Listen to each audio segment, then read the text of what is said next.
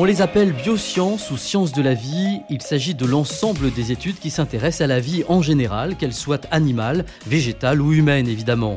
Dans le domaine de l'assurance, ce sont tous les acteurs qui fabriquent par exemple des produits de santé, notamment dans leur phase de développement. Ce sont donc les laboratoires, les fabricants de dispositifs médicaux ou encore les fabricants de produits pharmaceutiques.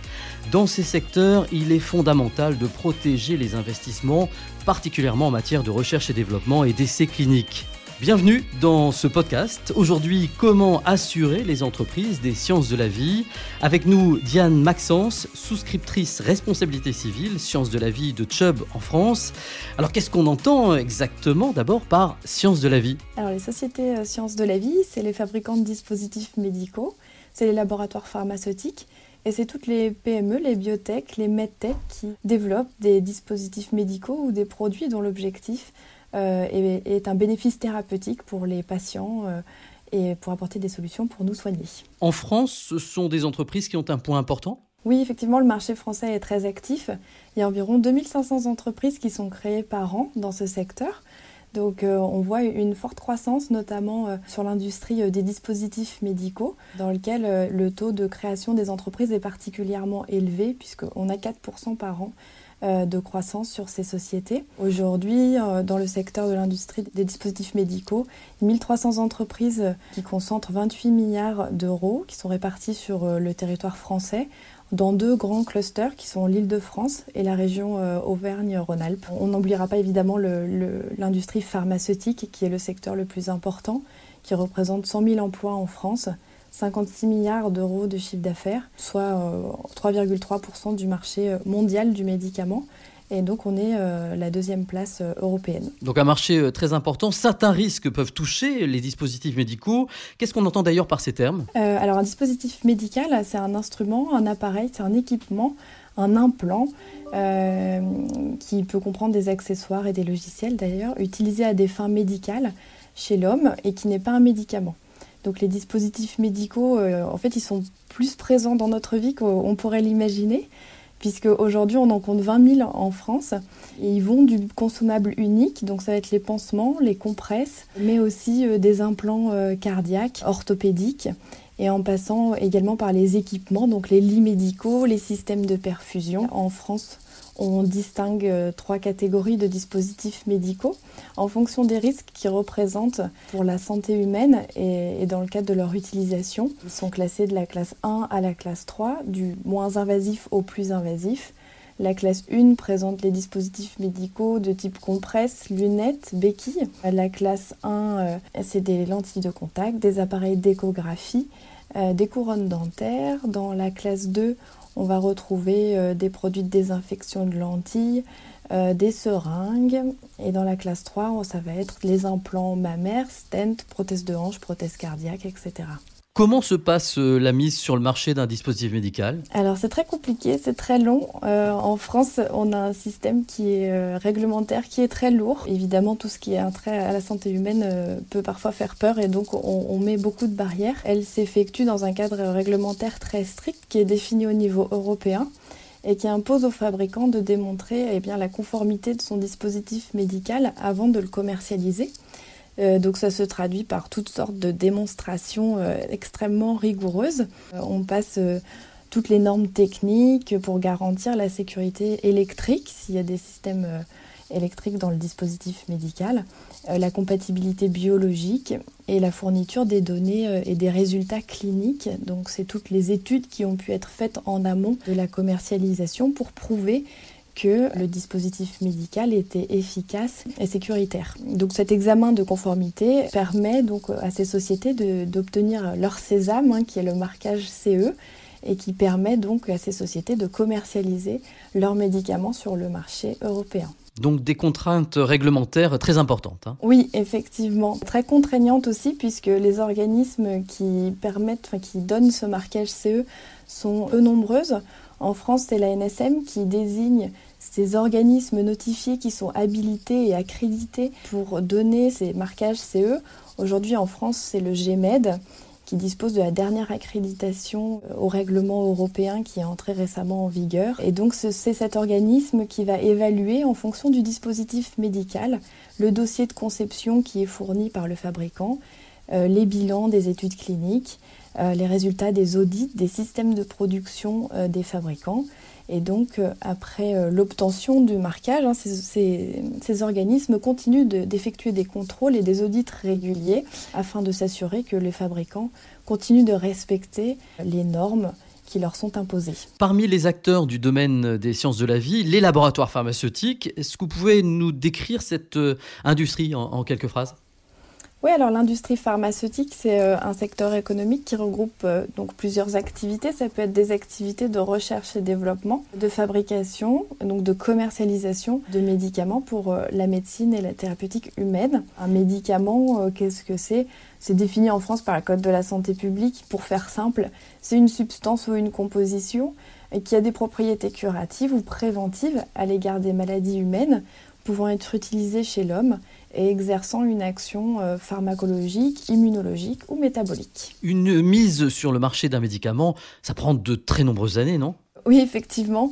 Euh, une fois de plus, la réglementation est assez lourde, tout ce qui touche à la santé humaine, heureusement. Un développement de médicaments peut prendre jusqu'à 10-15 euh, ans puisqu'on passe par toutes les étapes d'essais cliniques. il y a quatre phases d'études cliniques à passer. Ces quatre phases sont vouées à apporter la preuve scientifique de l'efficacité, de la sécurité euh, du médicament, euh, des effets secondaires. Et donc tous ces éléments vont permettre aux fabricants de médicaments d'obtenir des autorisations euh, de mise sur le marché pour pouvoir les commercialiser. Ces autorisations sont données en France par l'ANSM, qui est l'autorité nationale de santé du médicament, et donc qui va évaluer la balance bénéfice-risque du produit, ses effets indésirables, les résultats cliniques, précliniques sur les animaux également. Et donc cela va permettre aux fabricants de commercialiser sur le marché français. Au niveau européen, ces agréments euh, sont aussi régulés par euh, l'EMA et aux USA par euh, la FDA.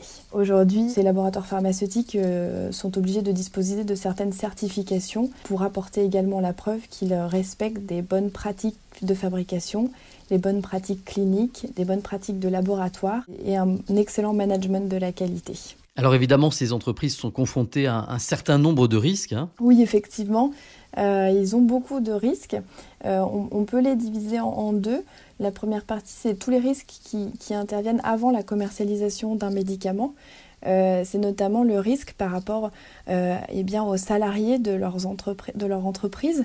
ça peut être un risque biologique, un risque chimique, radiologique, puisque tous les salariés qui travaillent pour les laboratoires ou des fabricants de dispositifs médicaux eh manipulent du matériel médical qui peut être plus ou moins dangereux ou des substances. Ça peut également aller aujourd'hui, c'est très actuel, mais toute la recherche qui se concentre autour du coronavirus fait par exemple que certains laboratoires manipulent la souche du virus et donc euh, tous ces salariés peuvent être exposés à des risques de, contamination par exemple. Il y a également euh, un risque de biens confiés pour les laboratoires euh, qui fabriquent pour le compte de tiers des, produits et donc qui stockent les principes actifs dans leurs usines. Ces principes actifs peuvent être lors d'un incendie détériorés et, donc créer une perte économique très importante pour ces laboratoires. Il y a des risques également après la commercialisation des produits? Oui, en effet, c'est le risque le plus important, surtout dans le secteur dans lequel on est. Le risque principal pour les dispositifs médicaux et, la pharmacie, et, dans le domaine pharmaceutique, ça va être le risque corporel euh, qui peut être plus ou moins sévère suite à des effets secondaires euh, qui sont imprévus ou euh, qui sont liés à la mauvaise utilisation du produit. Ça peut effectivement donner lieu eh à des effets secondaires plus ou moins importants et même conduire parfois eh à la mort de certains patients. Voilà, ça c'est le risque inhérent à la fabrication de produits médicaux. Il y a aussi un risque de stérilisation euh, la stérilisation est souvent euh, externalisée, sous-traitée à des prestataires euh, qui sont spécialisés, mais on n'est jamais sûr. Il peut toujours y avoir un, problème. Donc cette stérilisation, si elle est mal faite, eh bien ces entreprises verront leurs responsabilités mises en cause. Dans le domaine pharmaceutique, ces risques de dommages corporels, ils, sont, sont très importants. On en a vu, on voit beaucoup d'exemples dans l'actualité. Euh, l'évothyrox, beaucoup de scandales qui sont liés eh bien, euh, aux effets délétères que peuvent avoir ces, ces produits sur notre santé. Et est-ce que ces risques évoluent avec la tendance du secteur? Oui, bien sûr. Le secteur médical n'est pas figé. Euh, Aujourd'hui, on voit de plus en plus eh bien, l'émergence de l'intelligence artificielle dans ces sociétés. Il y a beaucoup de biotechnologies de, qui se développent et qui essayent de combiner la santé humaine avec le développement euh, eh bien, de l'intelligence artificielle, donnant parfois lieu à des produits euh, innovants combinés. Et donc, un dispositif médical, par exemple, aujourd'hui, pour le traitement de l'insuline, peut faire appel à une technologie, à un logiciel qui permet de récolter les données en temps réel des patients et euh, permettre un monitoring direct auprès de leur médecin qui, les suit euh, en temps réel. Donc effectivement, ces nouvelles technologies, elles ont permis des évolutions considérables dans le domaine de la santé. ces outils, ce sont eh bien, des logiciels qui deviennent de plus en plus précis. Aujourd'hui, on voit de plus en plus de chirurgiens qui recourent à la robotique pour des opérations très délicates parce que parfois on se rend compte que l'erreur humaine peut être plus importante que et bien malheureusement euh, un outil euh, automatique à qui on donne une direction et qui va sans trembler ou sans bouger, sans pouvoir créer de dommages corporels. Même si ces nouvelles technologies sont capables de révolutionner le secteur, cette transition soulève quand même beaucoup de questions notamment par rapport, euh, par exemple, aux données personnelles, où sont stockées nos données. Ce sont des données qui sont très sensibles. Aujourd'hui, avec l'entrée en vigueur du RGPD et de toutes ces nouvelles régulations liées à la détention de données personnelles, eh bien, on voit de nouvelles problématiques arriver. Les plus Chubb sur les assurances dans le secteur des sciences de la vie, c'est quoi? On peut en voir trois. Euh, donc c'est notre, notre expertise, notre capacité euh, à accompagner les gens à l'international et notre offre de service. Euh, j'ai commencé du coup par notre, notre expertise.